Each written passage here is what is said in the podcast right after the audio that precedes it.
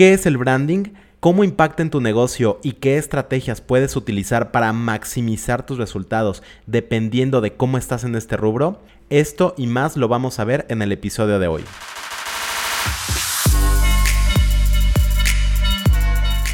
Bienvenido a Marketing en Caliente, un espacio donde todos los jueves voy a tener para ti una dosis de mercadotecnia explicada de forma simple para que tú puedas implementar y aplicar en tu negocio todo lo que estás a punto de escuchar. Mi nombre es Jesús Argandona y estoy seguro de que va a ser de gran utilidad para ti. Comenzamos. Hoy quiero hablarte de este tema porque es algo que va a impactar en muchos niveles en tu negocio y a veces no lo tenemos tan claro. A veces creemos que simplemente el tener una marca es tener un logo, tener unos ciertos colores y ya con eso ya tenemos una marca. Y sí, podemos tener una marca, pero no hemos trabajado el branding. ¿Y a qué me refiero con el branding? Me refiero a toda esa lista de ideas, a todas esas cosas que la gente piensa y recuerda cuando escucha el nombre de tu marca y qué tanta gente tiene un recuerdo relacionado con tu marca. Que tanta gente conoce tu marca, sabe cuál es tu propuesta de valor, sabe qué vendes, sabe en qué precio lo das, sabe qué esperar de tus productos o de tus servicios. Esto a grandes rasgos es el branding. También puedes encontrar este concepto como brand awareness, como awareness, reconocimiento de marca, etc. Pero básicamente es eso, es la noción de que la gente te conozca y una vez que te conoce, qué sentimientos, qué ideas, qué emociones despierta en ellos tu marca. Eso a grandes rasgos sería el branding y te voy a explicar por qué es importante cuidarlo y cómo se va a relacionar con tus estrategias de comunicación. Si yo te digo McDonald's, inmediatamente van a llegar a tu mente imágenes de los arcos dorados, de Ronald McDonald, de una hamburguesa en particular, te va a llegar una idea muy clara de qué está vendiendo. El nombre simplemente casi es un sinónimo de hamburguesa en tu cabeza. Y esto es así porque han trabajado mucho en esta parte del branding. Ahora, si yo te digo hamburguesas HM, pues a lo mejor la conoces, a lo mejor no, porque es una cadena mucho más local, mucho más pequeña y que obviamente no es tan conocida. Ahora, ¿esto en qué impacta? Pues impacta en mucho porque obviamente tú no vas a llegar a hablarle a las personas con el mismo mensaje ni de la misma manera cuando te conocen que cuando nunca han escuchado de ti. Un error común y que ya he platicado muchas veces aquí en este espacio es el querer venderle a alguien que no te conoce, a alguien que nunca ha escuchado quién eres, nunca ha escuchado qué vendes, nunca ha escuchado por qué vale la pena comprarte a ti y directamente llegas y le quieres vender. Eso lo considero un grave error porque no has generado suficiente confianza en esa persona y ya quieres en automático llegar y venderle. Y si la diferencia es que si tú eres McDonald's, claro que lo puedes hacer, claro que puedes llegar y directamente vender. ¿Por qué? Porque la gente ya te conoce, ya sabe qué esperar y desde luego que confía en ti Independientemente de si te gusta McDonald's o no, la gente confía en qué producto va a recibir, sabe qué esperar de esa marca y sabe que va a haber una consistencia. Entonces, tiene una parte adelantada que hamburguesas HM pues tal vez no tiene.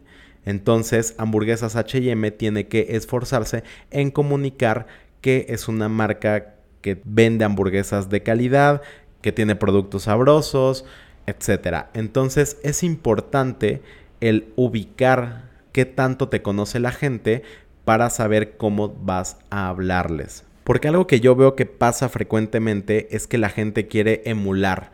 Es decir, cualquier persona que vende hamburguesas, aunque sea un local súper pequeño que no es muy reconocido, y quiere hacer lo mismo que hace McDonald's. Y McDonald's a lo mejor directamente pone un anuncio en donde te dice que tiene una promoción de tres hamburguesas por X cantidad de dinero. Y ya está. Entonces, si yo quiero hacer eso y nadie me conoce, obviamente no va a funcionar. Y la gente piensa que por hacer lo mismo que está haciendo McDonald's va a obtener los resultados que está obteniendo esta marca. Cuando claramente hay una parte de brand awareness, de conocimiento de marca, que ya ha trabajado por mucho tiempo de una manera muy eficiente que le permite llegar a hacer publicidad de esta manera. Cuando la gente no te conoce, tienes que trabajar esta parte y a lo mejor tienes que generar confianza a las personas, hablándoles de qué hace especial a tu producto o tu servicio, hablándoles de cómo hace las cosas, diciéndoles cómo vas a beneficiarles mucho más de lo que tu competencia lo hace, por qué les va a gustar más lo que tú les ofreces y por qué deberían de probar una opción diferente a la que están acostumbrados. Vamos a decir que tienes que enamorar a las personas antes de intentar venderles. Y bueno, para cerrar este episodio, a lo mejor te estás preguntando, bueno, ¿eso significa que tengo que empezar por hacer awareness? ¿Tengo que empezar por dar a conocer mi marca, por decirle a la gente de qué se trata mi marca antes de intentar vender? Y la respuesta es sí y no. Como todo en marketing depende mucho. Depende mucho de la capacidad de inversión que tú tengas, porque hacer brand awareness es bastante caro y no siempre lo puedes hacer de una manera rentable. Es decir, el dinero que tú inviertas en hacer brand awareness va a regresar, pero probablemente tome bastante tiempo. Entonces, lo que yo te recomendaría, si eres una marca a lo mejor mediana, es que inviertas un poco en brand awareness, pero sobre todo mejores tu estrategia de comunicación previo a la venta. Entonces, de esta manera con la estrategia de comunicación correcta, tú puedes llegar y venderle a la gente.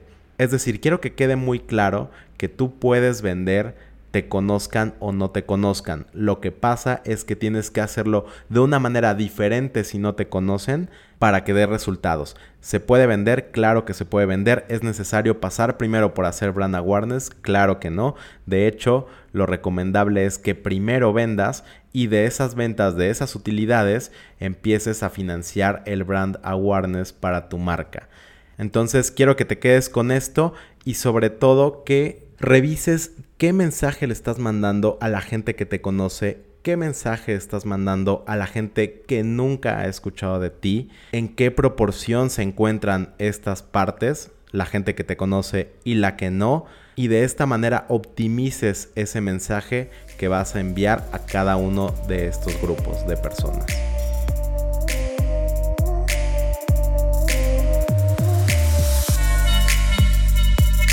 Muchísimas gracias por haber llegado hasta el final de este episodio. Espero que te haya gustado y si es así, me encantaría que me lo hicieras saber a través de cualquiera de mis redes sociales. Me puedes encontrar en todas como Jesús Argandona. Si tienes también alguna duda o alguna pregunta en la que te pueda ayudar, va a ser un gusto responderte. Te mando un abrazo y nos escuchamos el próximo jueves.